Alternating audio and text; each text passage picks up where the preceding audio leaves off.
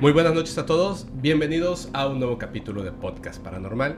Nuevamente regresó aquí al estudio mi buena amiga Ale Quijano. ¿Cómo estás, Ale? Hola, ¿qué tal, Fepo? Muy bien. Gracias por volver a invitar. Ya me lo estaban pidiendo. Sí, ya lo estaban pidiendo muchísimo. Todos mis mensajes. Ah, es que Fepo te invita al podcast. Oye, a ver, rapidísimo, porque justo hicimos un en vivo antes de empezar. Preguntaron varias veces cuáles son tus redes sociales. ¿No las puedes repetir, por favor? En todas mis redes sociales me tengo como ale.quijano con doble O, muy importante, TikTok, Facebook e Instagram. Ale.quijano. De todos modos, recuerden, vamos a etiquetar, la vamos a mencionar en la descripción, ya sea en YouTube, Spotify, Apple Podcast, Amazon Music, Google Podcast. Me está faltando uno, ¿verdad? Híjole, perdón, me está faltando uno, pero bueno. Facebook y TikTok. Vamos a etiquetar a Ale Quijano, por favor pasen a seguirla. Porque en este capítulo eh, vamos a hablar de varios temas. De hecho, tenemos aquí como un pequeño guion para que podamos seguir eh, la narración. Primero que nada, quiero mandarle un saludo muy especial a Antoine Jaimes. Es un chico que conocí hace poquito y este resulta que es, hijo de un barbero del lugar al que voy a cortarme el cabello. Te mando un abrazo, eh, muchas gracias y si puedes, mándame la foto para que la suba a mis redes sociales. Ahora sí, Ale. Voy a hacer una breve descripción para que tú puedas contar lo que pasó en tu sueño y lo que pasó en el en vivo, ¿ok?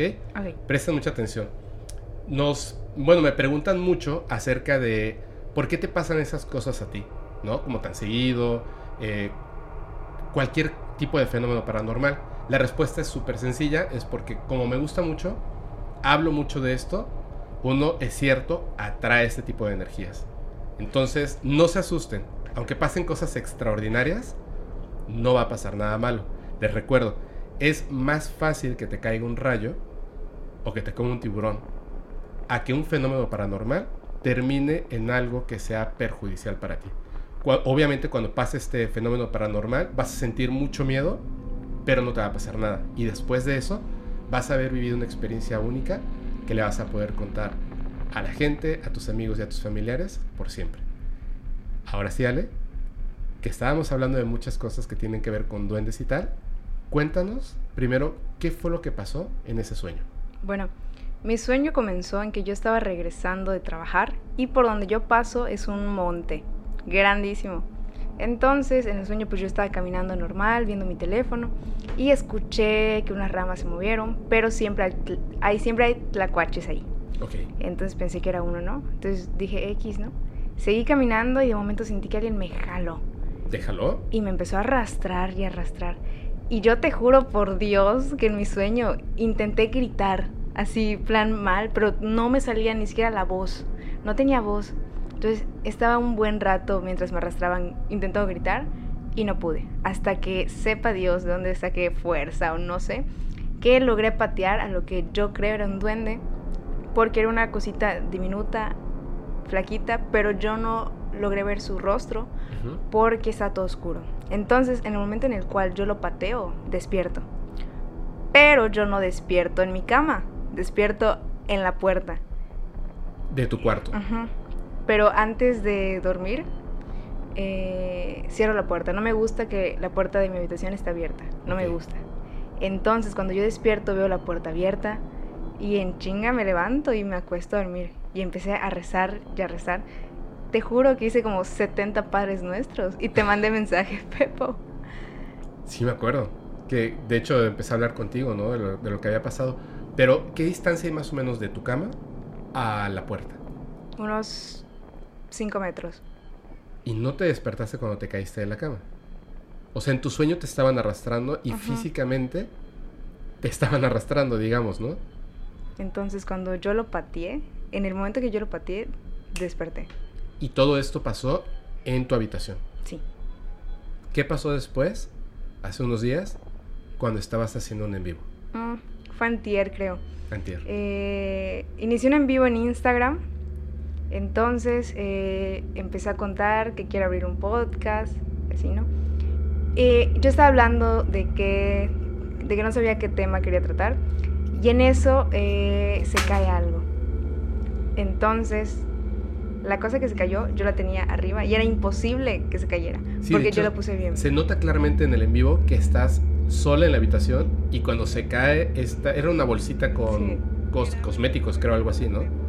Cuando se cae la bolsa, tú de hecho tomas el celular y muestras tu habitación que estás totalmente sola y que esto pues se cayó, lo señalas y tal, y me mencionas gracias. Luego vuelves a colocar el objeto y ¿qué pasa después? Bueno, eh, intenté no asustarme de más porque estaba en vivo y dije, no. Entonces eh, seguí hablando y de momento el filtro me apareció hasta acá. Y era como que era la bestia, ¿no? De ahí, unos minutos después, eh, el cable de mi tele que está conectado a la tele Ajá. se cae. Pero suena en la madera. Y yo ahí sí me asusté. Y, agarré el teléfono, mostré el cable y dije, esta cosa estaba acá. Y era imposible que se cayera porque yo lo puse bien. Y además dos situaciones al mismo, o sea, en un lapso de unos cuantos minutos. De hecho, cuando, cuando me hablaste y me dijiste que había pasado todo esto y que fue en el en vivo, yo entré a ver el en vivo que está todavía guardado en, en la cuenta de Instagram de Ale. Es un en vivo como de 26 minutos.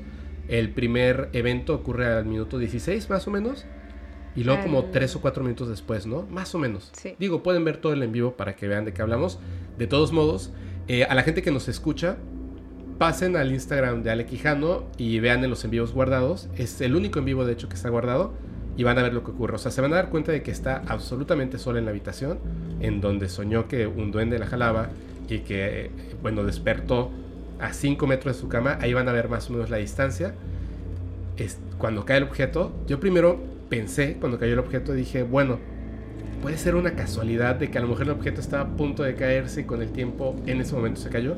Pero cuando se mueve el cable, justo cuando tú volteas que escuchas un ruido, yo no sé por qué yo, yo vi algo que se movía y yo pensé que algo se estaba sumando detrás de la televisión.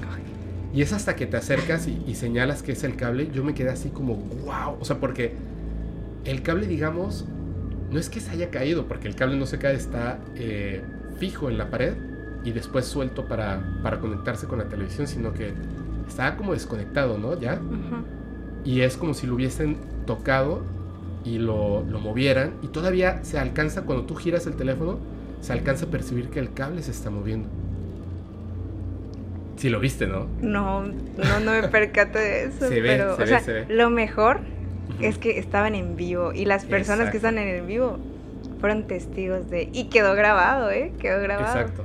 Esa es una, una evidencia en vivo y que bueno, les vamos a mostrar aquí para los que lo ven en YouTube o también lo vamos a subir a Facebook y a TikTok. Y los que lo estén escuchando en su plataforma de podcast favorito, vayan a ver el en vivo de Ale en Instagram. Oye, muy bien, esa es, esa es la experiencia. Ahora yo te, te voy a contar, voy a retomar esto de los podcasts en los que narro una historia.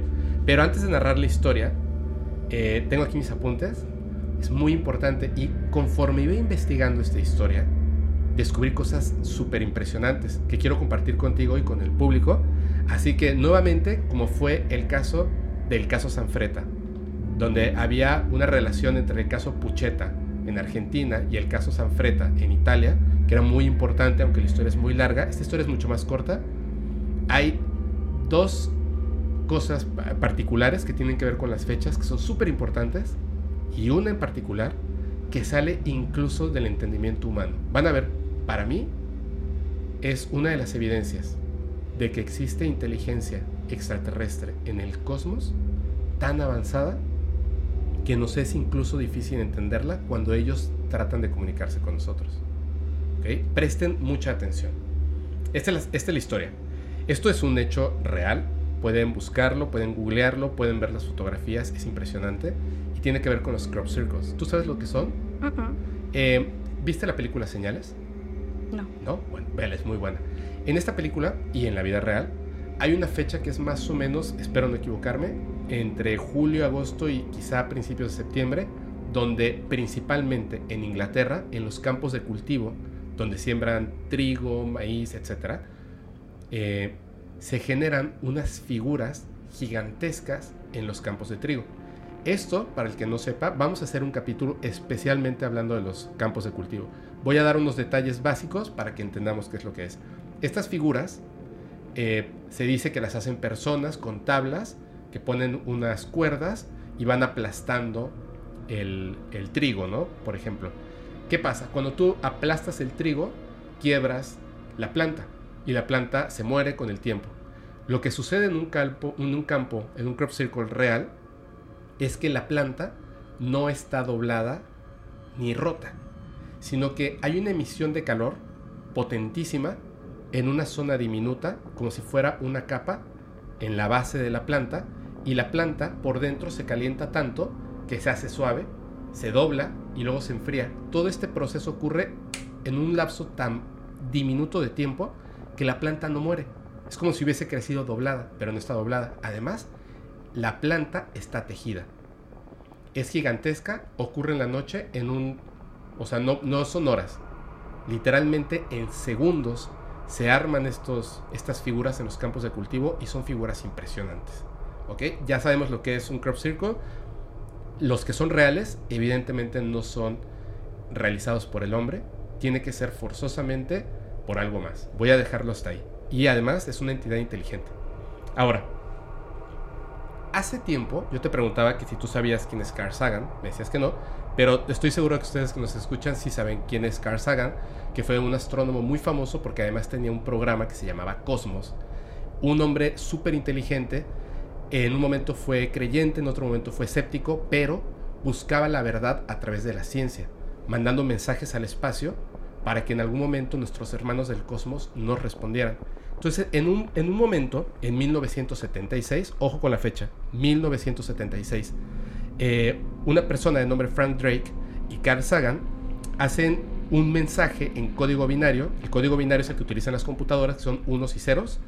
En código binario generan un mensaje de 73 eh, números por 23, haciendo un total de 1679 números. Un código de 1679 números, o sea, unos y ceros, en filas, que esto, para empezar, 1679 es un número primo, son números especiales para las matemáticas y la ciencia.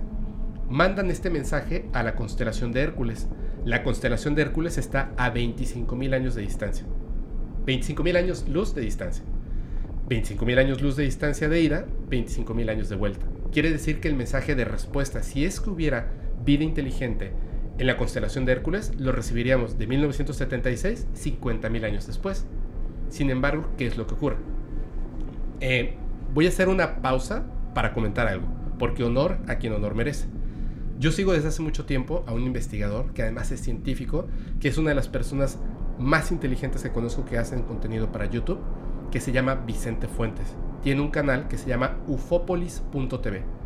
Esta no es una investigación mía, es una investigación de Vicente Fuentes que la la tomó como algo, como una simple investigación. Cuando la vi la primera vez me parece que es fantástica y a partir de su investigación yo seguí trabajando en la investigación y descubrí cosas muy importantes. Les recuerdo, el mensaje que se mandó desde Arecibo, así se llama, y se conoce como el mensaje de Arecibo, fue enviado en 1976. En 1976 se mandó una sonda a Marte esta sonda fotografió el planeta Marte. Una de las fotografías, que la van a poder ver aquí y que nos escuchen, recordarán, es la famosa cara de Marte. Es un accidente geológico, una montaña, un, monte muy grande, donde se notaba en la fotografía, por el juego de la luz y la sombra, como en lugar de ser una simple montaña, era como si fuese una construcción de un rostro humano toda la gente pensaba en ese momento que, era real, es real la fotografía por supuesto, y que obviamente eso significaba que hace miles o quizá millones de años seres inteligentes habitaron Marte y construyeron esto, la cara de Marte. Recuerden, 1976 y 1976 es cuando se manda el mensaje de Arecibo. Tiempo después, hay un eh, radiotelescopio de Chiboltón que está en Inglaterra. Al lado de este telescopio, radiotelescopio, hay unos campos de cultivo. En uno de estos campos de cultivo, que está justo al lado de este radiotelescopio. O sea, puedes pasar caminando o desde el radiotelescopio ver el campo de cultivo donde ocurrió que pusieron dos crop circles. Dos. Son muy importantes. Todo el mundo le hace caso al más impresionante, que se le conoce como la respuesta de Arecibo. Cuando nosotros en 1976, por nosotros me refiero a la raza humana, enviamos este mensaje en código binario, nos dejan plasmado en un crop circle su respuesta. Es un mensaje en código binario donde hay un grupo de plantas que están paradas y otras acostadas, generando desde el cielo la misma imagen que nosotros enviamos en código binario, que se reproduce como una imagen, pero en lugar de que fuera la nuestra, no nos mandaron la nuestra, sino la respuesta. Nosotros habíamos mandado eh, la tabla de los elementos químicos, habíamos mandado la cadena de ADN del ser humano, una imagen, digamos, del ser humano, su proporción anatómica, el sistema solar marcado el planeta Tierra, es decir, aquí es donde nos encontramos, y la forma en la que enviamos nosotros el mensaje, que era por medio de un, radiotelescopio. Después, en este mensaje que ellos mandan, mandan la misma tabla de elementos químicos, pero marcan un elemento más, como muy importante, el silicio, que quiere decir que ellos, además de ser un organismo orgánico, están fusionados con la tecnología. En lugar de mandar una persona, un ser humano, mandan a lo que nosotros reconocemos como un ser gris, cabezón. La hélice de ADN, en lugar de ser una espiral doble, es una espiral triple, mucho más avanzados genéticamente. Su sistema solar es distinto y además marcan, además de un planeta que es de donde provienen, marcan otro planeta y una luna. Espero no equivocarme, de todos modos van a tener la imagen aquí. Y obviamente el método desde que ellos mandan el mensaje es absolutamente distinto al que nosotros enviamos. No nos vamos a centrar en ese, sino en uno que pusieron al lado. Esto que les estoy contando pasó, que pusieron el mensaje, el 14 de agosto del año 2001. Súper importante la fecha, 2001, ¿ok? Así como en 1976 fue la fotografía y el envío del mensaje, en el 2001 nos mandan la respuesta y además la respuesta que nosotros no enviamos una pregunta, simplemente la humanidad creó una pregunta para el espacio. Cuando fotografiamos nosotros la cara de Marte, se utilizó una técnica que cualquier fotógrafo conocerá, antes era el celuloide, que es a base de puntos, y hoy en día, que es la fotografía digital, que es a base de píxeles cuadrados. Lo que ellos mandan es una imagen de un rostro humano en el campo de cultivo con una técnica de puntillismo, es decir, no hecho en cuadraditos, como el mensaje de Arecibo, sino en círculos. ¿Qué están tratando de decir con círculos? Que así como funcionaba la fotografía en nuestro entonces, en 1976, ellos dejan una imagen donde dicen entendemos cómo funciona su proceso fotográfico. Esta cara Tú la ves y dices, es un rostro humano. Muchas personas pensaron que se trataba de un rostro alienígena. No, es un rostro humano. Aquí viene, ya tenemos dos detalles importantes. Las fechas que coinciden del envío de, la pregunta, de dos preguntas sin querer, y la respuesta en 2001, dos respuestas. ¿Qué pasa? En los campos de cultivo, hay unos caminos que si ustedes se fijan cuando ven un campo de cultivo desde, desde el aire, con un dron, una fotografía aérea, etc., tiene como unos caminitos, como unas líneas paralelas, todo el campo de cultivo, que es por donde pasan los granjeros, caminando. Y entonces el campo está hecho en base de líneas. Esta fotografía que se tomó en 1976 en Marte con el rostro de la cara de Marte, la luz está pegando desde un lado de manera, digamos, como a 45 grados, marcando una línea, en lugar de que la línea atraviese verticalmente el rostro, atraviesa la línea a 45 grados. Cuando colocan este mensaje en el campo de, cultivo, siendo que es un rectángulo, no lo colocan de una manera que quede paralelo a las líneas. No, está como chueco.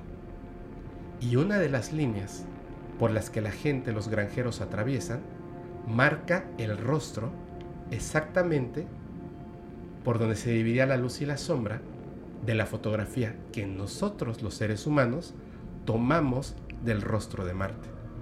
¿Por qué decía que es importante la fecha 2001? Este es, esto es algo increíble. ¿eh? O sea, lo plasmaron de tal manera que no quedara ninguna duda.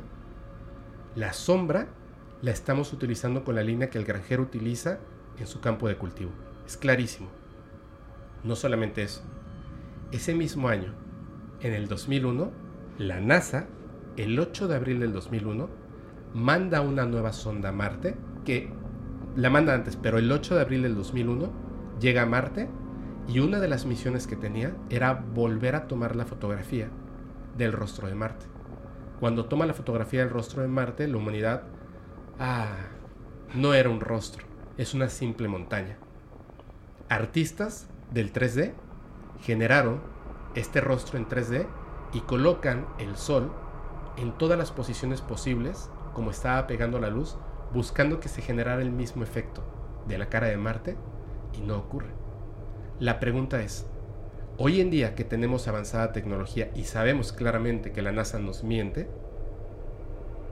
¿esa fotografía por tener más resolución es real? ¿O es real la fotografía de 1976, cuando se mandó el mensaje de Arecibo que recibimos en Chiboltón, junto con la respuesta de la cara de Marte que estaba plasmada sobre una de estas líneas entre la luz y la sombra? Evidentemente, una inteligencia extraterrestre súper inteligente que es capaz de definir tantas cosas como la emulsión de un celuloide, la luz y la sombra y lo que nosotros hacemos al explorar el espacio. ¿Qué piensas de esto, Ale? A la vez. Está impresionante, ¿no? Sí. O sea, me parece increíble que de repente dudemos de este tipo de, de mensajes que existen en estos lugares pensando que dos viejitos con unas tablas lo generan, que directo, sí, visiblemente se puede ver como algo similar, no con la perfección de un crop circle real, pero todo esto que tiene que ver con la cara de Marte, con la sombra, con la luz, con las líneas por donde pasaban, al lado del radiotelescopio, con la respuesta del mensaje de Arecibo, con toda esta información contenida en código binario, con los círculos, con las, las líneas, que además ocurre después de que, de que en el mismo año que la NASA nos dice, no, no, no, no, no era una cara en Marte, no hay vida en Marte, no hay vida inteligente, nunca hubo vida inteligente, miren, es una, es una piedra que ni siquiera se parece a la fotografía original, que ellos mismos tomaron. ¿Tú crees que son seres alienígenas inteligentes que están tratando de comunicarse con nosotros? ¿O son personas ociosas que lo hacen en un campo de cultivo? Que todas las posibilidades estamos abiertos a todo esto. Yo directamente lo digo, yo estoy convencido de que es una inteligencia extraterrestre. Sí, yo igual. Pero, o sea, es muy ingenuo pensar que no. Claro. O sea, ¿cómo podríamos hacerlo nosotros? Tantos detalles, tantas cosas y lo que nos hace falta por descubrir de esos crop circles, no de otros, específicamente de esos. Ya sabemos en dónde están, ya sabemos cómo son, ya sabemos cuáles son sus elementos químicos, cómo es su cadena de ADN. Ya nos lo mostraron. O sea, ¿qué más hace falta? Están entablando una comunicación uno a uno diciéndonos, sabemos perfectamente quiénes son ustedes, sabemos perfectamente lo que están haciendo, sabemos que están fotografiando Marte. Pero por favor, dime tus comentarios. Es que es eso, o sea, es muy ingenuo pensar o creerle a la NASA de que no, no, no, no, no, no hay eso.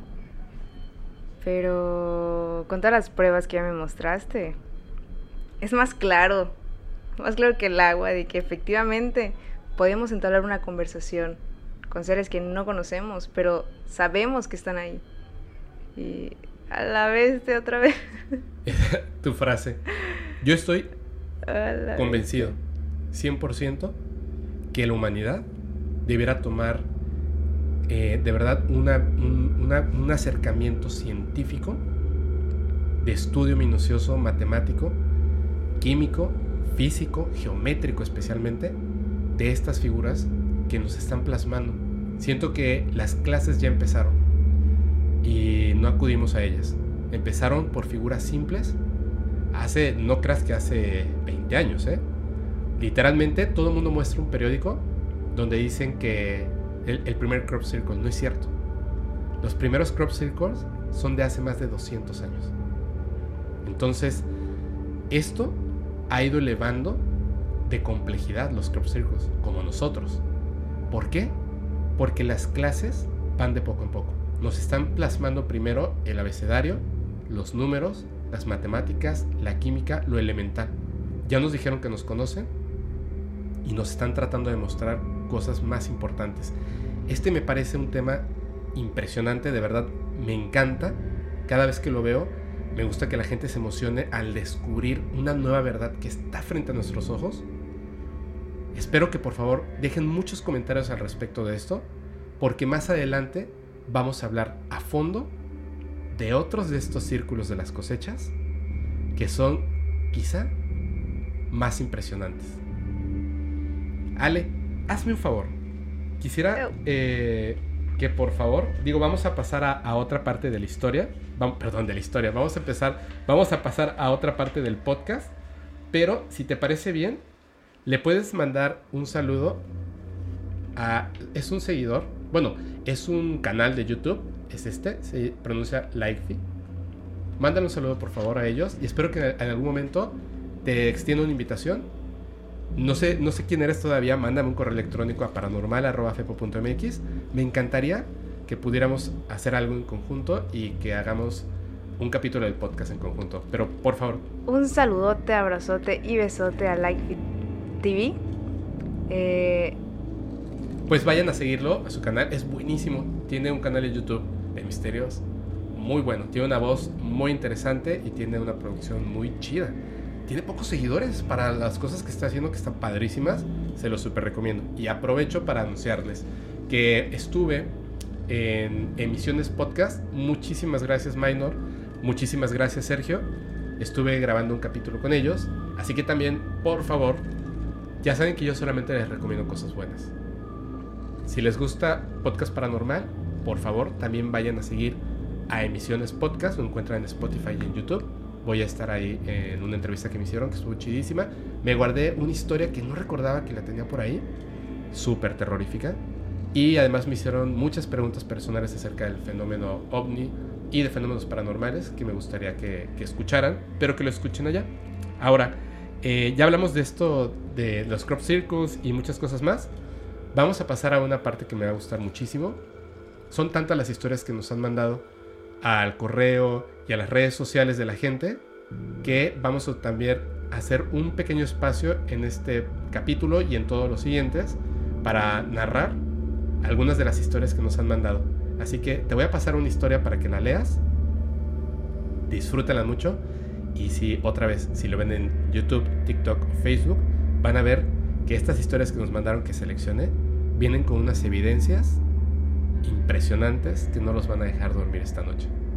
Ale, por favor, cuéntanos la primera historia. Hola, principalmente para saludarte y decirte que me gusta mucho el contenido. Me llamo Ángel Alfonso Martínez, soy de Durango. Mi hermano es chofer de autobuses aquí en la central camionera de Valle de Guadiana. ¿Valle de Guadiana? Guadiana. En Durango. Sí, Similares a Futura, Chihuahuenses, Omnibus de México, etc. Mi hermano en una plática con mi familia nos contó que un compañero de Omnibus de México les preguntó que si ellos han que si no han mirado nada raro en la central camionera. A lo que varios dijeron que no. Pero un muchacho dijo que sí. Llegaba de paso por la central de Durango, eran como las 2 de la mañana. Él y su compañero se dirigían a echar diésel al camión cuando por las bombas dicen que a lo lejos miraron algo un poco raro. Pensó, estoy cansado, desvelado, etc. Al acercarse con su camión, echando las luces, dice que se percató de un pequeño ser. No se distinguía si era una niña, un duende u otra cosa. A lo cual el muchacho se asustó y pronto sacó su celular para poder tomar evidencia de lo que ocurría. La verdad yo pensé, no, han de estar a ver, desvelados de tanto trabajo. Pero yo tengo un amigo que trabaja ahí mismo en la central de camiones, en el diésel. Se llama Carlos.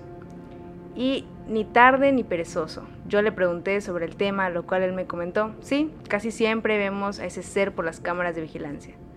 Muchos lo asocian con una niña, otros con un duende y otros con algo maligno. Te adjunto a la foto. Yo ya vi la foto. No conocía bien la historia. Yo ya vi la foto y la neta me quedé impresionado. por favor, dejen en los comentarios qué opinan de esta fotografía. Si nos están escuchando en Spotify, Apple Music, Google Podcast, Amazon Music, pasen rapidísimo a TikTok. Recuerden, estamos como Paranormal Podcast, así pegadito. Vean la evidencia y díganos qué opinan al respecto. Está muy buena, está muy buena la historia de, voy a repetir tu nombre, Ángel Alfonso Martínez de Durango. Ángel, muchas gracias. Te agradezco muchísimo porque nos acabas de mandar una de las evidencias más espectaculares que hemos recibido. Es una fotografía, pero qué foto. Qué bárbaro. ¿Qué te pareció la fotografía? No, yo sí creo que es un duende. ¿Te dio miedo? Sí. Tú le tienes un poquito de miedo a los duendes, ¿verdad? Ah, no. ¿Cómo no? Mira, voy a. No voy a leer la historia. Porque la he escuchado tantas veces. Que. Es que me gustó mucho. De verdad, me gustó, me gustó mucho esta historia. Y se las quiero contar. Les recuerdo que tenemos un grupo privado de Telegram. Es un grupo privado porque tenemos un cierto número de personas que pueden estar ahí. Lo único que eh, yo les pido es que, por favor, sean muy amables con las personas que estén ahí. Obviamente no hagan spam en el grupo, no vendan cosas o suban contenido que no se debe de subir y compartan sus experiencias. Hay que ser muy amables con las personas. Por favor, si estás en el grupo de Telegram, es mejor si mandas un audio prepara exactamente qué es lo que vas a contar para que el audio no se haga muy largo, vayas directo al grano y sea súper disfrutable. Las mejores historias las vamos a estar narrando aquí en el podcast paranormal. Mi amiguísima, eh, la guapísima Ale, nos va a ayudar de repente cuando acepte venir nuevamente al podcast. Eres la que más ha venido, ¿eh? Felicidades, muy bien. ya tienes ahí tu, tu, club, tu club de fans. Yo, yo soy este, estoy ahí en el club de fans también. Pero ahora sí, les voy a contar esta historia de mi amiga Maricielo de Lima, Perú, que como ustedes saben me encanta Perú, tiene una comida espectacular y unas vistas increíbles. Vamos a estar también en Lima, Perú en algún momento en este año. Ojalá puedas acudir este Ale, porque vamos a contar historias desde Lima, Perú. Pero ahora sí, vamos a la historia de Maricielo de Lima, Perú. La historia la voy a narrar de lo que escuché, la he escuchado varias veces Quizá me equivoque en algunos detalles. Voy a emitir el nombre de tu papá y de tu tío para poder contar la historia. Su papá, que vive aquí en Lima, Perú, no es taxista. Voy a dejar nada más unos datos para que entiendan cómo, cómo funciona la historia. En Lima, en Perú, a los policías les dicen jefes. De hecho, también le decimos aquí, eh, bueno, a los maestros y tal, en México también le decimos jefe al policía. ¿Qué pasó, jefe? ¿No? Entonces, pero es como una manera eh, digamos, amable en, nuestro lenguaje español de referirnos a los policías. Solamente que comenta ella que en Lima, Perú, específicamente a los policías es a los que se les refieren como jefe. Estaba su papá en, en un lugar, justo había cobrado algunas cosas por lo de su trabajo y traía el dinero en efectivo en la parte de atrás del coche. Estaba un policía ahí, en, un lugar, y le dijo, oye, oye, disculpa, ¿me puedes por favor llevar al centro Centro Folclórico Campofé de Huachipa. Y como era un policía, pues le dijo, sí, sí, claro, o sea, yo te llevo, no hay ningún problema, ¿no? Siendo que, repito, esta persona no es un taxista. Y le dijo, claro, yo te llevo, ¿no? Súbete, sabiendo que es un policía. Le dijo, jefe, súbase, yo lo llevo. Se sube, obviamente, del lado del copiloto. Se sube este señor, empieza a conducir, pero él no sabía dónde quedaba el centro folclórico Campofé de Huachipa. Entonces, recuerda que tiene un primo que es taxista y dice, seguramente él sabe. Entonces le habla por teléfono y le dice, oye, oye, primo, ¿tú sabes dónde queda este lugar? Y le dice, no, o sea, yo creo que te estás confundiendo, ¿no? Debe ser otro lugar. bueno, puede ser, ¿no? Entonces sigue avanzando y le pregunta el policía que iba a su lado, dice, ya estamos por llegar al centro folclórico Campo Fe de Huachipa. Y le dice, no, espérame, es que, o sea, estoy manejando, pero pues, ni siquiera sé dónde es el lugar, ¿no? se queda pensando y dice, pero ¿cómo? O sea, debe ser un lugar conocido porque pues el policía me está diciendo. Entonces le vuelve a hablar al primo y le dice, oye, ¿seguro no sabes? Y en ese momento le dice, ¿sabes qué? Sí sé, pero yo creo que estás confundido. Porque no hay un centro folclórico Campo Fe de Huachipa. Pero hay uno que se llama el cementerio Campo Fe de Huachipa. obviamente él escucha esto en el teléfono y se queda frío, ¿no? Voltea a ver al policía que va a su lado, que solamente repetía y preguntaba que si ya estaban a punto de llegar a este lugar. Y la pistola que él había visto, pues los policías cargan su pistola, ya no estaba. Fue el primer detalle que le llamó la atención. Había desaparecido. Y ya no estaba vestido de policía. Era como, como si hubiese cambiado un poco su vestimenta.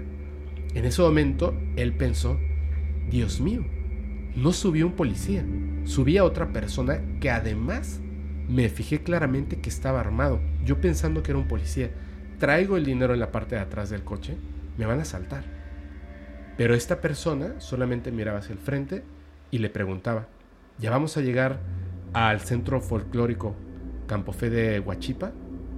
Entonces él, de plano, eh, llegó a un final como de la carretera, se paró y lo dejó ahí, en el coche. Le dijo, dame un momentito, ¿no? Se baja, era un lugar, eh, parte como de la carretera y tal. Vio una persona, se baja, le dice, dame un momento. Se acerca a esta persona y le dice, oye, disculpa, ¿tú sabes dónde queda el centro folclórico eh, Campofé de Huachipa? Y le dice, no, o sea, yo creo que te refieres al cementerio Campofé de Huachipa.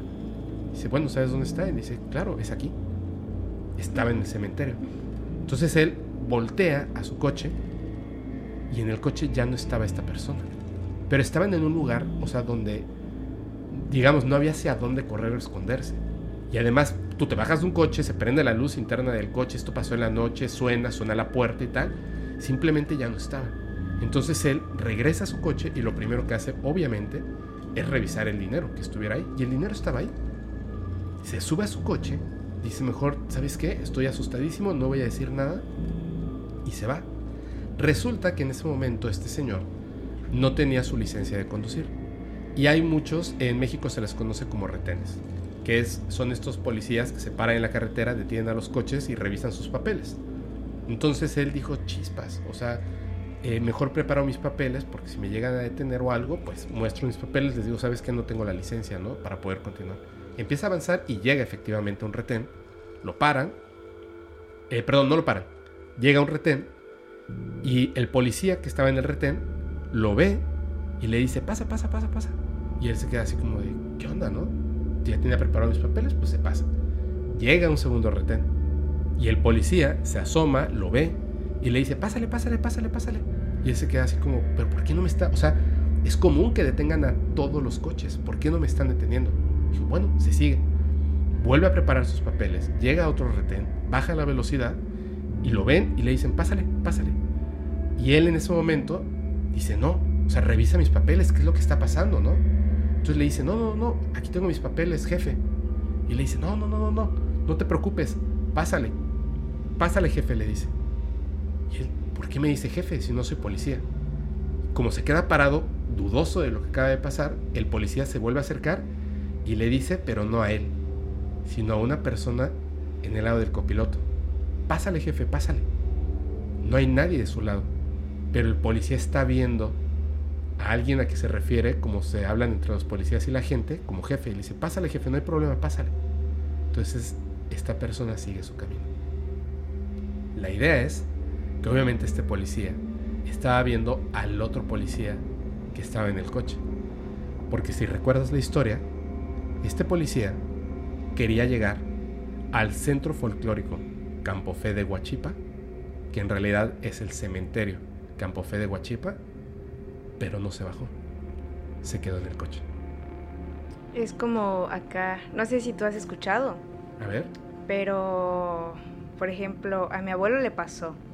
Eh, acá se, le conoce como Ray para pues llevar a alguien que no conoces. A, Dame un ride. Entonces, acá en Yucatán. Ok eh, se dice que normalmente a los borrachos, taxistas, traileros, siempre ven a una mujer preciosa, guapísima, pidiendo... ¿La estaba Este de, ándale. Entonces, pues la suben porque está muy bonita y, ajá, hombres. Pero, pues llega un momento en el cual ya no está. Entonces son almas. A ver. O sea, hay una mujer guapa que está pidiendo ride, la suben y de repente ya no está en el coche, como le pasó a, esta chica, a Maricielo. Pero eh, lo curioso acá es que, pues normalmente siempre son a personas borrachas. Entonces, en la leyenda, a mi abuelo le pasó y mi abuelo es una persona que pues le gusta tomar. Ok. Entonces, siempre son a las personas más vulnerables. De que estás alcoholizado, no vas a razonar muy bien y la subes por el simple hecho de que es bonita. Y ahí está. Y según yo, por lo que recuerdo, no estoy segura, ojo, no estoy segura. Pero es cuando esta cosa que subes Ajá, el espíritu. Ajá. te da un mal de aire. Entonces pasas a, a estar con, ajá, con gripa, escalofríos, te enfermas literalmente, te medican, pero no se te quita, porque pues es el, eh, o sea, es el mal de aire. Y así. Entonces es similar. Pero dices que a tu abuelo le pasó. O sea, ¿nos puedes contar qué, qué fue lo que cuenta tu abuelo? Mi abuelo es camionero. Ok. Entonces, eh, cuando ya había terminado su turno, pues claramente no podía eh, subir gente. Claro. Entonces él pasaba a la gente y a la gente. Se percató de esta muchacha y dice, pues la voy a subir. La subió, eh, no habló con ella y de momento se viró y ya no estaba. Al día siguiente fue cuando despertó con diarrea, vómitos, calentura. O sea, esta mujer sí la subió al camión porque la vio guapa. Sí. Y dentro del camión, él empezó a avanzar sin detenerse, obviamente, porque no estaba subiendo gente. Y cuando volteó, ya no estaba. Y después le dio el, el que se El conoce como el mal de aire. Sí. ¿Esto hace cuánto tiempo pasó? ¿Sabes más o menos? Mm, como tres años más o menos. Ah, o sea, es reciente. Sí. Wow, y las historias que debe tener tu, tu abuelo. sí. Oye, qué, qué padre, ¿no? O sea, que lo cuenten desde Perú. Y luego lo cuentes tú, Ale, esto. Bueno, este. No sé. Digo, si, si aquí en Yucatán he escuchado mucho esto del Xtabay. De hecho, no, no cuando están manejando, sino que lo que decías.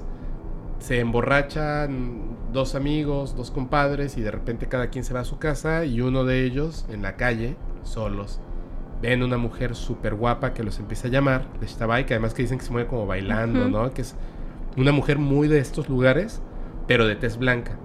Que, que la gente, o sea, no, no exactamente los mayas, sino que los mayas contemporáneos se cuidan mucho del sol. Entonces son como personas que han tenido, eh, pues, digamos, parte de la cultura también del Líbano y otros lugares. Entonces hay personas, no todos son morenos, hay unos que son muy blancos. Y dicen que la Xtabay, cabellos negros, muy blanca.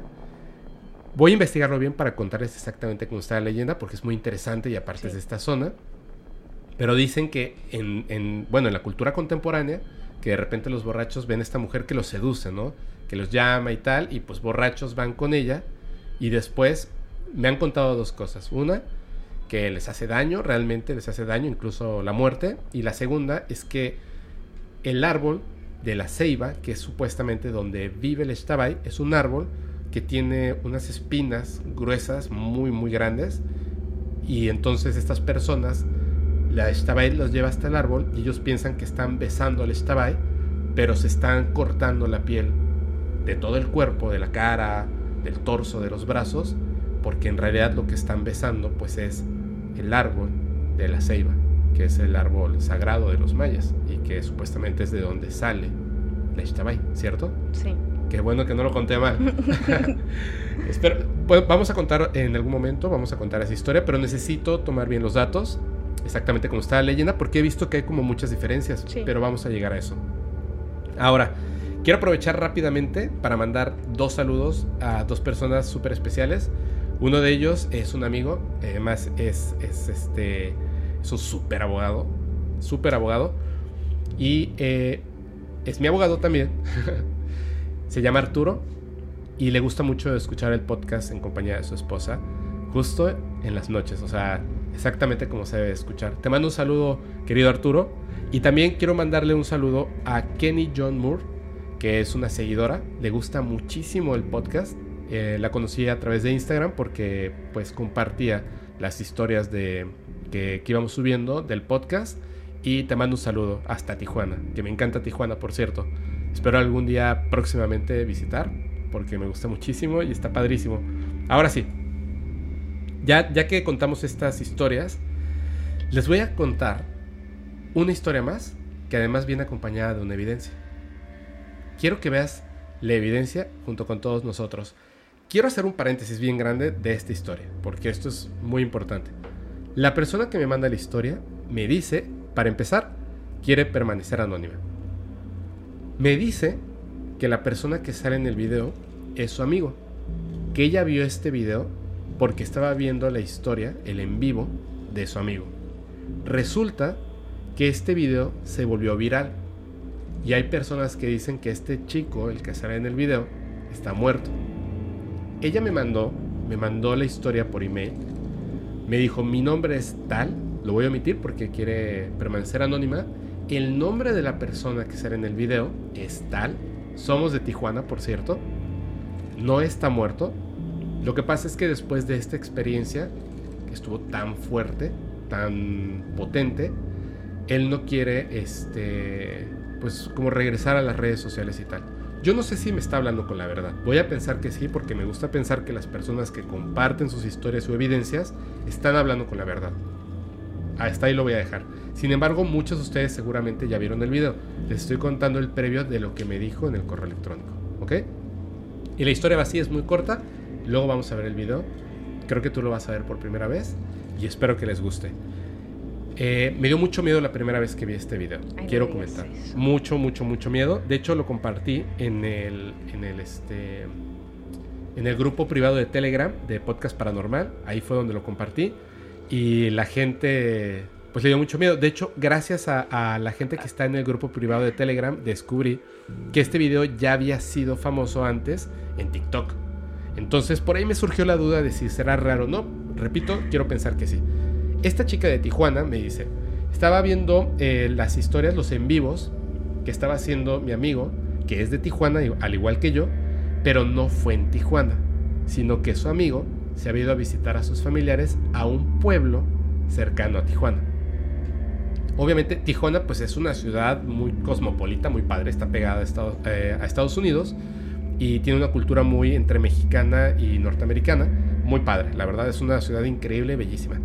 Eh, y tiene lugares asombrosos. Entonces, él eh, viaja a este pueblo en Tijuana, siendo un, chico de ciudad, que como que no estamos acostumbrados a estas cosas paranormales, ¿no? Llega y entonces se le ocurre hacer un en vivo en el pueblo en la noche, va caminando él solo por la calle y dice, ah, pues voy a hacer un en vivo mientras platico con mis amigos y charala. Entonces va haciéndolo en vivo y se percata que hay una mujer vestida de blanco, muy rara, que se está acercando a él. Y de repente la mujer comienza a gritar. Entonces él primero comienza a alejarse, ¿no? No está asustado, simplemente se aleja, pero de repente cuando él sigue haciéndolo en vivo, la mujer deja de gritar. Y en un momento, él se percata que la mujer está muy cerca de él. Se alcanza a ver tantito en el video, alcanza a ver que la mujer está muy cerca de él y grita. Horrible, de verdad. Ahora lo van a ver o escuchar. Horrible. Cuando grita la mujer, él corre comienza a correr mientras está él en vivo en Instagram, gritando, o sea, él está gritando de miedo, está así jadeando y corriendo, corriendo, corriendo, corriendo para alejarse mientras esta mujer grita y grita y grita, supuestamente es la llorona, está gritando espantoso. Conforme él corre y está como tratando de huir de esta mujer, se da cuenta que hacia el punto en el que está corriendo, en lugar de alejarse de ella, se está acercando. Y la mujer ya no se quedó atrás, está adelante de él, la vuelve a grabar, grita y se corta en vivo. A la bestia. Es una historia espeluznante. Se las voy a enseñar a todos. Pongan, pónganse sus audífonos, suban el volumen, estén muy atentos porque al principio se alcanza a ver la mujer.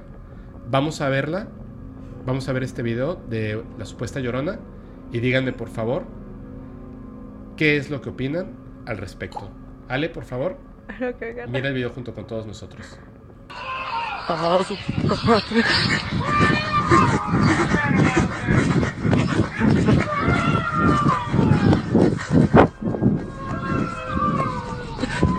No mames.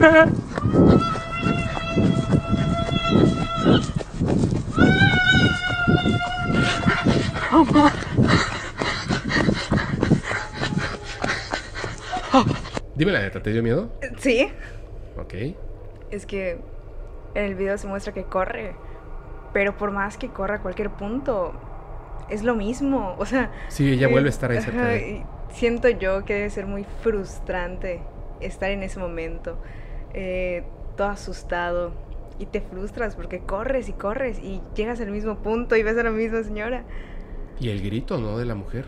Es desesperante. Horrible, horrible. Es que es como un llanto, pero espantoso. ¿Te digo algo? A mí lo que me parece impresionante del video, que me hace pensar que pudiera ser real, es que hay muy buenos actores. Pero la sensación de, de miedo de él al correr es demasiado real. La sientes. La sientes tú.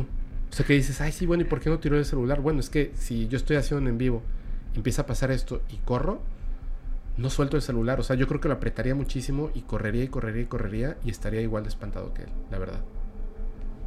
Dejen en sus comentarios ustedes qué piensan. Esta es una evidencia real de la llorona. Dime una cosa, Ale. ¿Tú en qué harías? No, no digamos que estés haciendo un en vivo, ¿eh? Como el video este.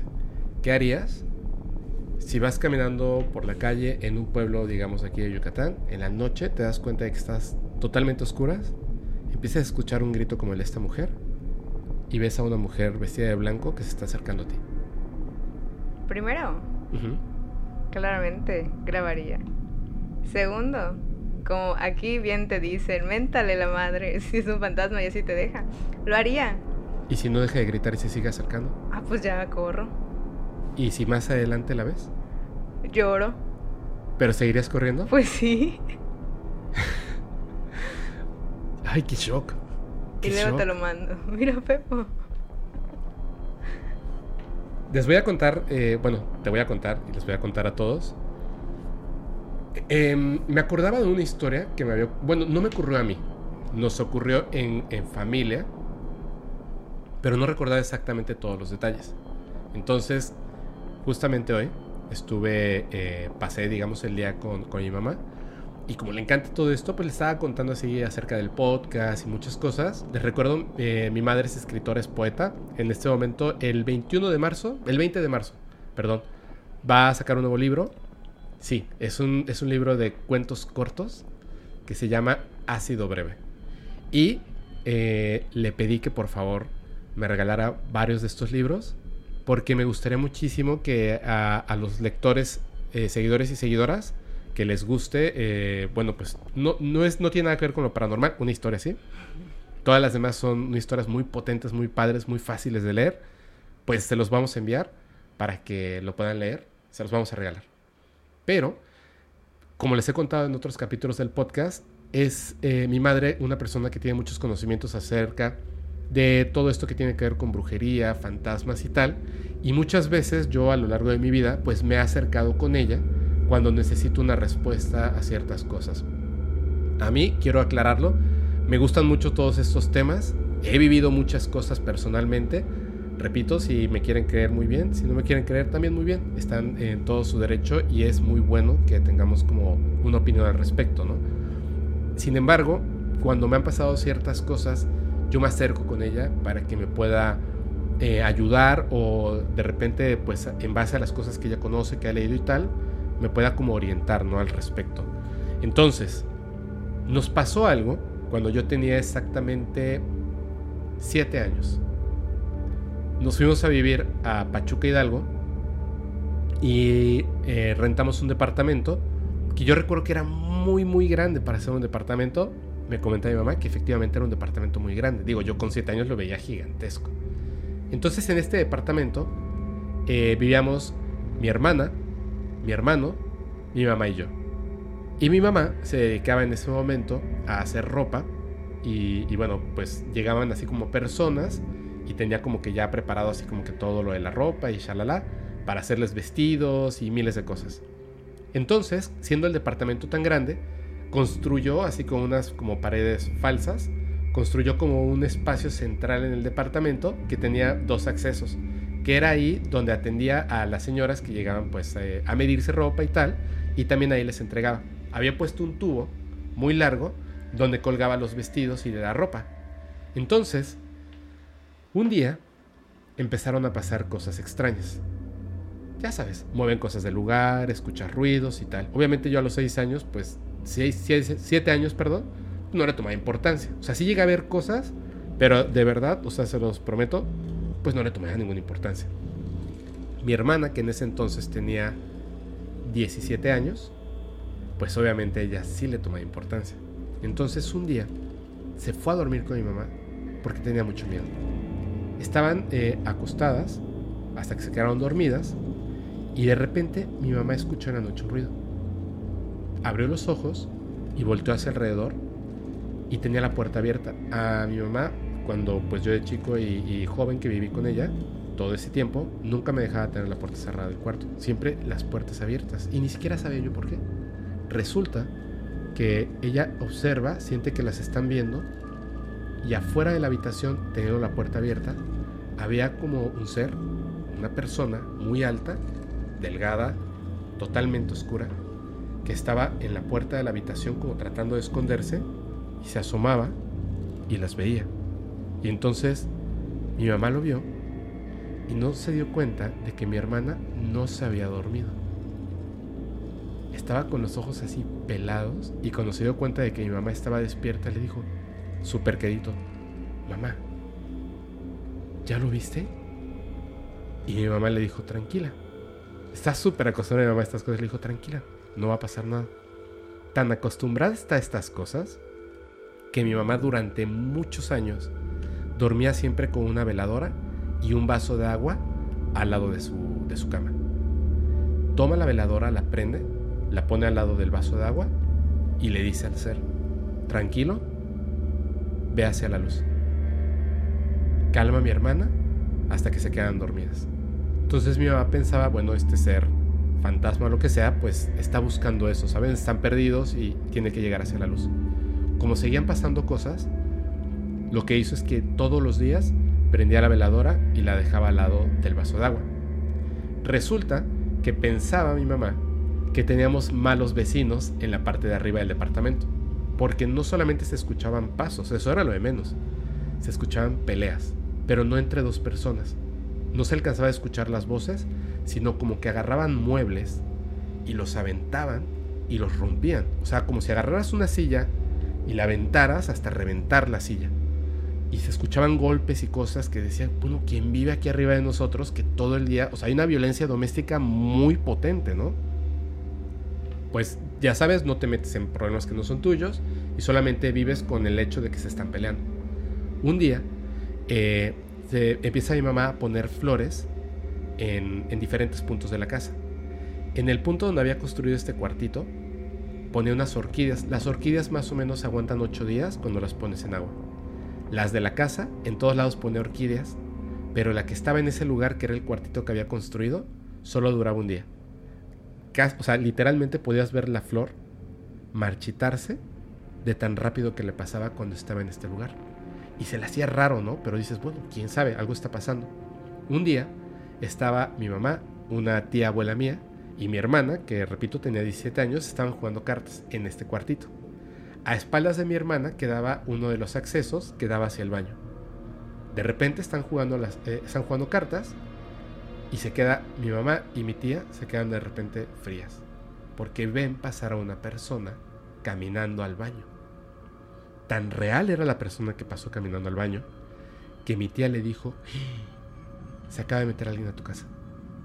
Y le dijo, mi mamá pensó que se había metido una persona y dijo, yo voy. Dijo, ¿y qué vas a hacer? Es un hombre que acaba de pasar al baño, ¿tú qué vas a hacer? Le dijo, no, espérate, porque está así muy brava mi mamá. Se para, va, entra al baño.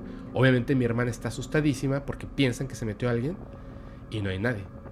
Y mi hermana más asustada aún.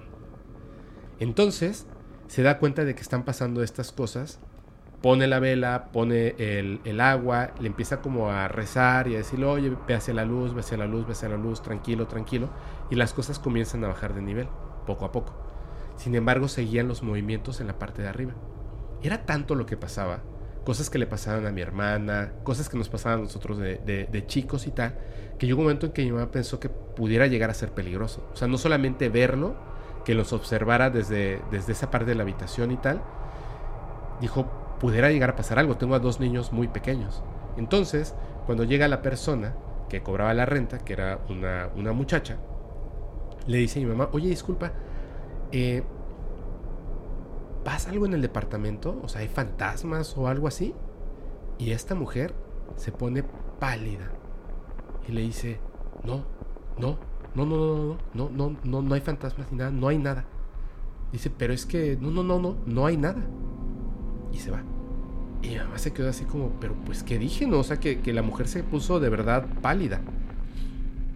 La hermana de mi mamá, que también vivía en ese entonces en Pachuca Hidalgo, que en paz descanse, eh, llega un día y le dice, oye, ¿qué onda? Que no sé qué, empiezan a platicar y tal. Y le dice, oye, oye, tú me recomendaste este departamento porque tú conoces a las personas que rentan este departamento.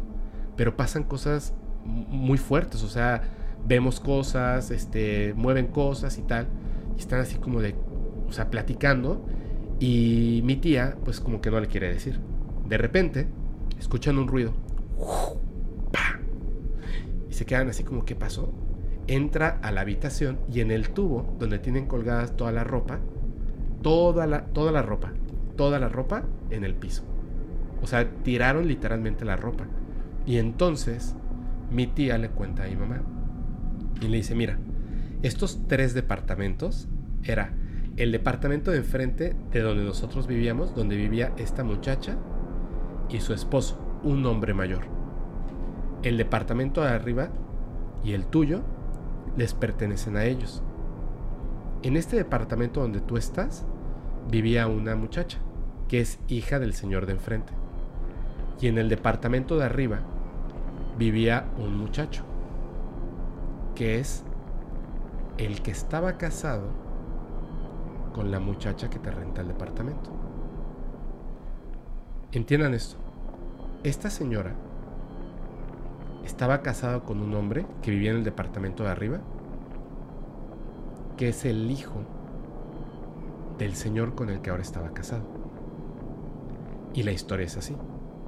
Ellos estaban casados y vivían en el departamento arriba del de nosotros. En donde nosotros vivíamos vivía la hija del señor. Y enfrente vivía el señor con su esposa, ahora difunta. Un día, la esposa del señor murió. Resulta que este señor estaba teniendo una relación con la esposa de su hijo. Y el hijo un día llegó y los encontró a su esposa con su padre. Se encerró en su casa, que era el departamento arriba del de nosotros, y empezó a destruir todos los, todos los muebles. Empezó a llorar, a destruir todos los muebles y se suicidó. La hija, que vivía en el departamento donde nosotros estábamos, después de que descubrió lo que pasaba, se fue a vivir a Estados Unidos. No volvió a tener contacto con su familia. El papá y la, y la chica que estaba casada con, con su hijo se casaron y además pensaban, la hija pensaba que esa muchacha había asesinado a su mamá, que la había envenenado. En el departamento en el que nosotros vivíamos era donde vivía esta muchacha, la, hermana del difunto, y el difunto vivía arriba de nosotros. El departamento que estaba arriba del de nosotros, donde se escuchaba como peleas que aventaban muebles y que los rompían, no vivía nadie. Y el hombre que veíamos, o que veían, era esta persona que había pasado por esta etapa tan fuerte de dolor. Decidimos mudarnos y nos fuimos a vivir a, otro estado, a otra ciudad. Cuando nos, nos fuimos, bueno, yo estaba, repito, estaba muy chico, conocía como ciertos detalles de la historia, estaban preparando las cajas y ya sabes todo lo de los muebles. Mi mamá seguía poniendo la vela con, la, con el agua para esta, esta persona que pues estaba presente, digamos, en el departamento. Y el último día que estuvimos ahí, estaba mi tía, una amiga de mi mamá, estábamos nosotros y tal, y de repente mi, mi, mamá dijo así como, bueno, pues ya, o sea, listo, es todo, nos vamos de aquí. Y en ese momento las ventanas empezaron a vibrar y el departamento empezó a vibrar fuertísimo. Y salieron corriendo porque pensaron que había un terremoto fuertísimo. Y no, no estaba temblando. Solo el departamento tembló.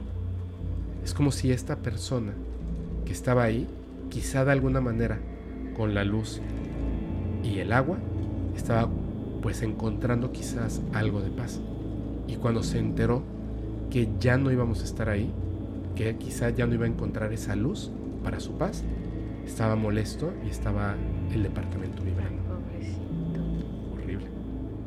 Las peores historias son las que están enlazadas a eventos realmente difíciles, eh, malignos y que se quedan como atascados en el tiempo.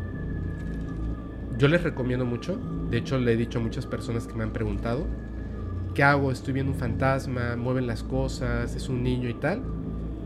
Hagan lo que hacía mi madre, o que hace todavía cuando llega a ocurrir. Pongan agua, una veladora, piensen positivo y ayuden a este ser o lo que sea que esté en ese lugar a que vaya hacia la luz, hacia lo bueno. Pero una, una, una pregunta. Dime. No sé si has escuchado que dependiendo del color de la vela, eh, tiene ajá, algo. Claro, En este caso, que te mueven las cosas, ves, ves cosas, eh, tiene que ser de un color en específico. pues yo pensaría que blanca, ¿no? Una, una vela normal. Digo, no lo sé porque lo de las velas de colores tiene que ver con brujería. Y en este caso no es, no es algo de brujería, Ah, simplemente es... Dicen que cuando mueres hay un túnel y caminas hacia la luz. Cuando llegas a la luz pasas a ese otro lugar donde descansas. Eh, varias religiones, ideas generales, etcétera, gente que ha muerto y la han traído de regreso a la vida, comentan esto mismo, ¿no? El túnel. Por eso es, está esa creencia de que a los muertos les prendemos velas, veladoras, rezamos. Porque es la luz. Es como una idea de tu energía llevarla hacia la luz, a tu descanso, que es lo que buscamos todos, ¿no? Entonces, si pasa algo así, digo, es, es, un- es una idea, ¿no? O sea, no, no tienen que hacerlo tal cual como lo estoy diciendo, simplemente es una idea porque no está comprobado, obviamente, científicamente. Pero bueno, al final, estos seres o entidades o fantasmas o espíritus, lo que están buscando es descanso, el descanso eterno. Como le quieran decir, no importa la religión. Si podemos hacer un bien incluso por personas que ya no están físicamente presentes con nosotros, pues hay que hacer algo positivo por ellas, ¿no? Darles un momento de nuestro tiempo, poner un poco de agua limpia, quizá una veladora, o si no lo hacen, simplemente pensar en ellos, positivo, ayudarles a pasar hacia la luz, que estén bien, que descansen y que no tengan esas manifestaciones por algún dolor que quizá pasaron, como fue el caso de esta persona en este departamento donde vivimos, que yo espero, de verdad, que esté descansando ahora. Fuerte la historia, ¿no? Sí. Se las quería comentar porque pues fue algo que, que, que vivimos y que la verdad es, son esas cosas que de repente yo cuento, pues que marcaron mi vida. Por eso ahora eh, está esto del podcast paranormal. Y es una de muchas razones por las cuales considero que es importante tomar esto de una manera seria. Por supuesto, puedes tener de repente unos acentos de humor, pero creo que la diferencia está entre ver la vida con humor o estos temas con humor y burlarte de estos temas. Es muy diferente. Por lo menos yo, y aquí, y te agradezco mucho Ale y a las personas que, que han venido al podcast, no nos burlamos de las personas ni de estos eventos, sino que simplemente los tomamos como anécdotas, historias que quizás de repente podemos o no podemos comprobar, pero hablamos con la verdad, que es muy importante. Estoy casi seguro de que tienes una historia, porque ya te leo, tienes una historia. Cuéntanos la historia. Antes de que pasara todo lo del en vivo, Ok, una vez que unos compañeros eh, me vinieron a ver a mi casa y estábamos hablando, platicando y se tocó el tema del podcast. ok, Entonces tocamos el tema de los aluches y así, ¿no? Entonces Ricardo, que es un amigo mío, eh, me estaba molestando mucho de que no, hoy te va a pasar esto y esto y esto. Y empezamos a hablar de, de historias. ok. Entonces yo sí me empecé a asustar. Pero justamente cuando hablamos de que yo le tengo mucho miedo y respeto a los aluches, pasó lo que yo según era una lechuza. Entonces yo la vi y dije, mira la lechuza. Y, y hasta el momento era una lechuza cuando pasó eh, arriba de nosotros. Pero ¿qué pasa? Eh, esta cosa Ajá, se posa en un árbol grande que está en el monte de mi casa, o sea, enfrente. Pero eh, este árbol está lejos y es muy grande. Y se posa en la punta. Pero Hasta para, arriba del ajá, árbol. pero para hacer una lechuza, una lechuza no es grande. Y desde donde estábamos nosotros, era una cosa blanca, de mi tamaño, porque se veía enorme. De tu tamaño. Sí, te lo juro, enorme. Entonces, yo sí tenía miedo y ellos lo sabían, pero nos queríamos acercar. Nos acercamos y en eso escuchamos algo. Y los tres volteamos a ver un segundo, un segundo volteamos así y así. Y en ese segundo desapareció. No vimos que voló e intentamos sacar conclusiones lógicas, ¿no? De que era una lechuza, un pato, pero un pato no es de ese, no es de ese tamaño. No. Te lo juro por Dios que era algo eh, de mi altura. O sea, yo mido unos 57. Ok. Estaba muy lejos. Y aún así lo veías grande, blanco, y no se movía. De ahí eh, no lo vimos y nos quedamos. Entonces mi amigo empezó a tirar piedras. Y no sé si a ti te han contado Ajá, a ver. que es malo tirar piedras al monte porque te la van a devolver. Sí, sí, sí, sí, sí. Y entonces yo le estoy diciendo, Ricardo, no lo hagas. Y él estaba tire y tire piedras. Más o menos por el lugar donde vieron esto. Ajá. Ok. O sea, estaba intentando apuntarle al árbol por si se escondió. Para Bueno, que volara, ¿no? ajá. O algo. Ajá. Entonces eh, no salió y ya cuando estábamos regresando, ¡pam! Nos devuelven la piedra. Dios, arrancamos a correr a mi casa. Pero yo estoy segura de que esa cosa no era una lechuza, mucho menos un pato, era de mi tamaño, grande y blanco. Es que no puede ser una lechuza porque las lechuzas que hay aquí en Yucatán, eh, las blancas de hecho, son más o menos una grande. Sí, son Ajá, o sea, chiquititas. son una grande medirá 30 centímetros. O sea, ya, ya posada, ¿no? Obviamente con las alas abiertas, sí es más grande, digamos, horizontalmente, pero verticalmente ya posadas, Son chicas. como una regla, como 30 centímetros. O sea, son chiquititas. Tú mides uno casi 60. O sea, tú eres, básicamente eres cinco lechuzas paradas una encima de la otra. Entonces no podía ser una lechuza. Mucho menos un pato. Yo, yo por las historias que he estado leyendo, tengo una idea de qué era, pero ¿tú sabes qué es? O sea, a mí en el en vivo que hice donde me asustaron, yo conté esto. Y me dijeron que era una bruja. Exactamente. No me digas eso. Exactamente. Si lo acabo de contar en el podcast pasado, e- esa historia. Las brujas, no, o sea, no por decir que son buenas o malas y tal, que, me regañaron por, no a mí, pero a la historia, por, por señalar que son malas. Las brujas, en estas zonas de Centroamérica, digamos, las brujas se convierten en aves que vuelan. Y te das cuenta porque son muy grandes como una lechuza no puede ser. Entonces, quizá lo que les tiró la piedra de vuelta era una bruja. Pero hay que tener mucho cuidado, de verdad. O sea, creas o no creas en eso, me, me cuesta, imagínate, si me costaba mucho trabajo creer en duendes, llego- ya me mandaron una fotografía, lo que contaste, las historias que han contado, digo, ya creo en duendes. Evidentemente, o sea, sí. Ahora, lo que sigue para creer en brujas, estoy así como, no sé, ¿no? Pero soy humilde, vamos a esperar a ver qué pasa, ¿no? ¿Qué historias ocurren? Una bruja, si efectivamente es una mujer que se puede convertir en un animal y volar, y te aventó una piedra de regreso y luego en el en vivo te movieron esas cosas. O sea, no, no tengas miedo, no para nada, no tengas miedo, pero dicen que las, que las corres haciéndoles frente fuerte e insultándolas. Ay, sí, ahorita. No, sí, claro. o sea, si sí. escuchas, si escuchas que están caminando encima de tu casa, vuelves a ver este, este ser volando, lo que sea, así, dura. Te marco. Y dile, ¿sabes qué? Miren, todos los que hablamos español en Latinoamérica nos sabemos unos insultos buenísimos. Y no voy a decirlo porque quiero mantener así como que muy limpio este podcast.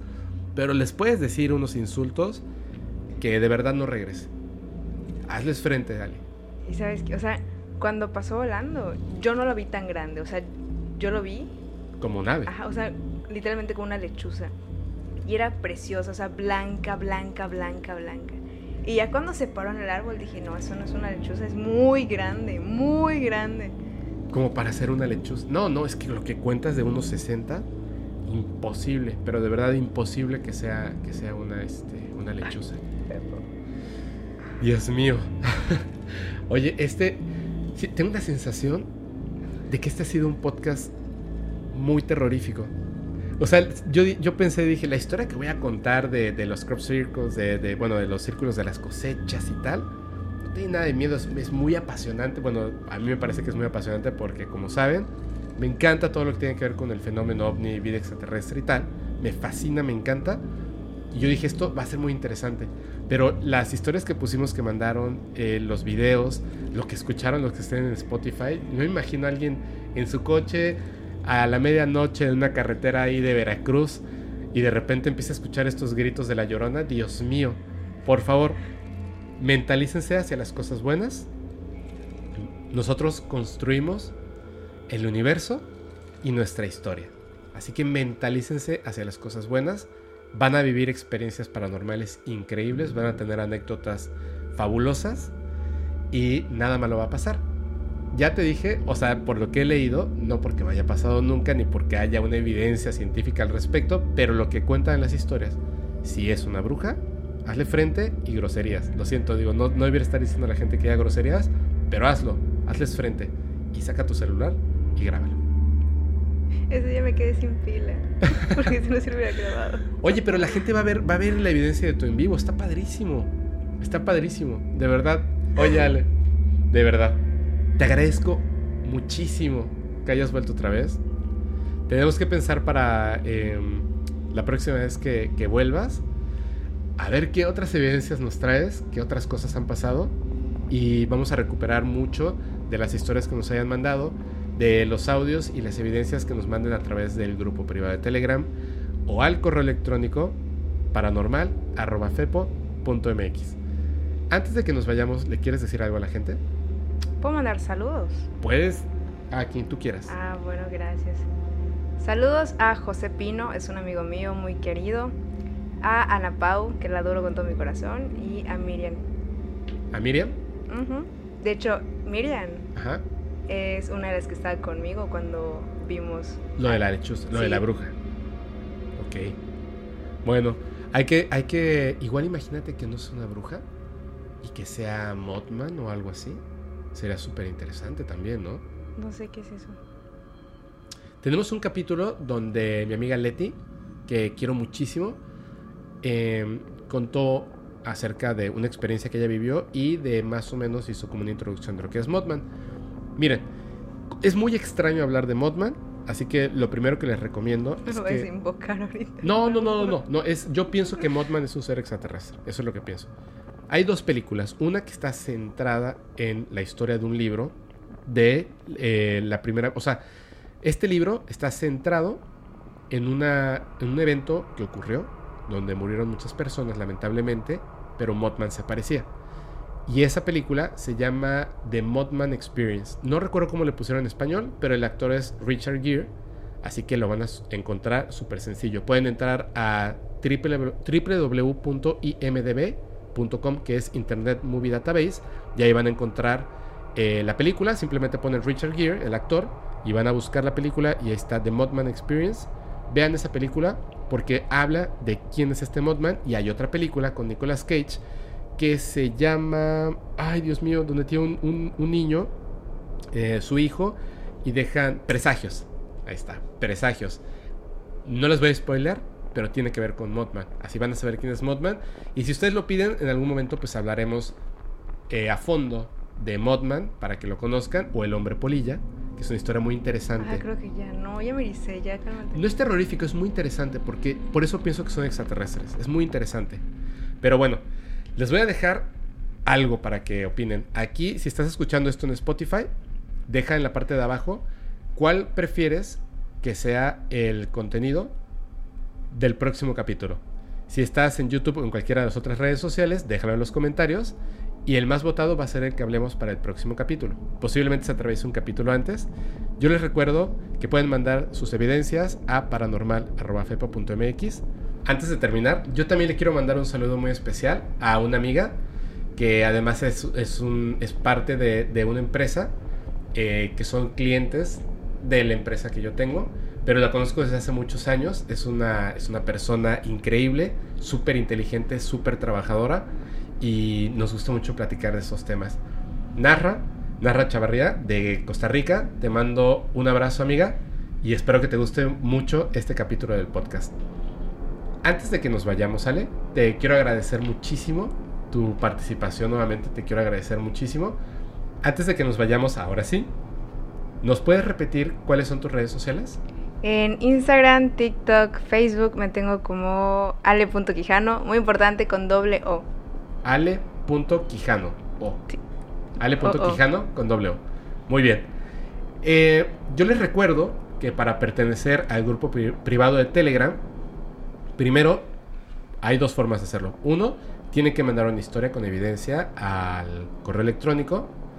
Y dos, voy a estar de repente subiendo historias en Instagram, en Facebook, en TikTok. Voy a estar haciendo como ciertos posts y les voy a poner las primeras 15 personas que sigan este enlace, van a poder entrar. En el momento en el que reciba 15 o 20 personas, las voy a dejar entrar y después, pues bueno, voy a cerrar el grupo. Lo voy a hacer así porque tengo un número limitado de personas que pueden estar en el grupo. Entonces, que sean seguidores de verdad así, de, de corazón, que quieran compartir sus historias. Si lo hacen a través de audio, mucho mejor.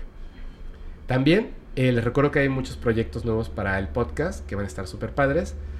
Ale va a estar regresando mucho aquí. Ahorita nos tomamos una foto para, para, hacer una historia también.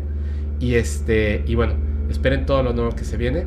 Ale, te agradezco muchísimo que hayas estado nuevamente en el podcast. Ay, de nada, tú invítame cuando quieras. ¿Nos puedes decir tu frase, por favor? A la bestia. Muchas gracias a todos por escuchar este podcast. Les recuerdo rápidamente nuestras redes sociales. Estamos en TikTok como Paranormal Podcast, así pegadito. Estamos en Facebook como Podcast Paranormal. Pueden ver y escuchar el podcast completo a través de YouTube. Y si quieren escucharlo en su plataforma de podcast favorito, estamos en Spotify, Apple Music, Google Music, eh, Amazon Music. Y por ahí se me está olvidando uno, pero bueno, ya saben y lo encuentran súper fácil como podcast paranormal.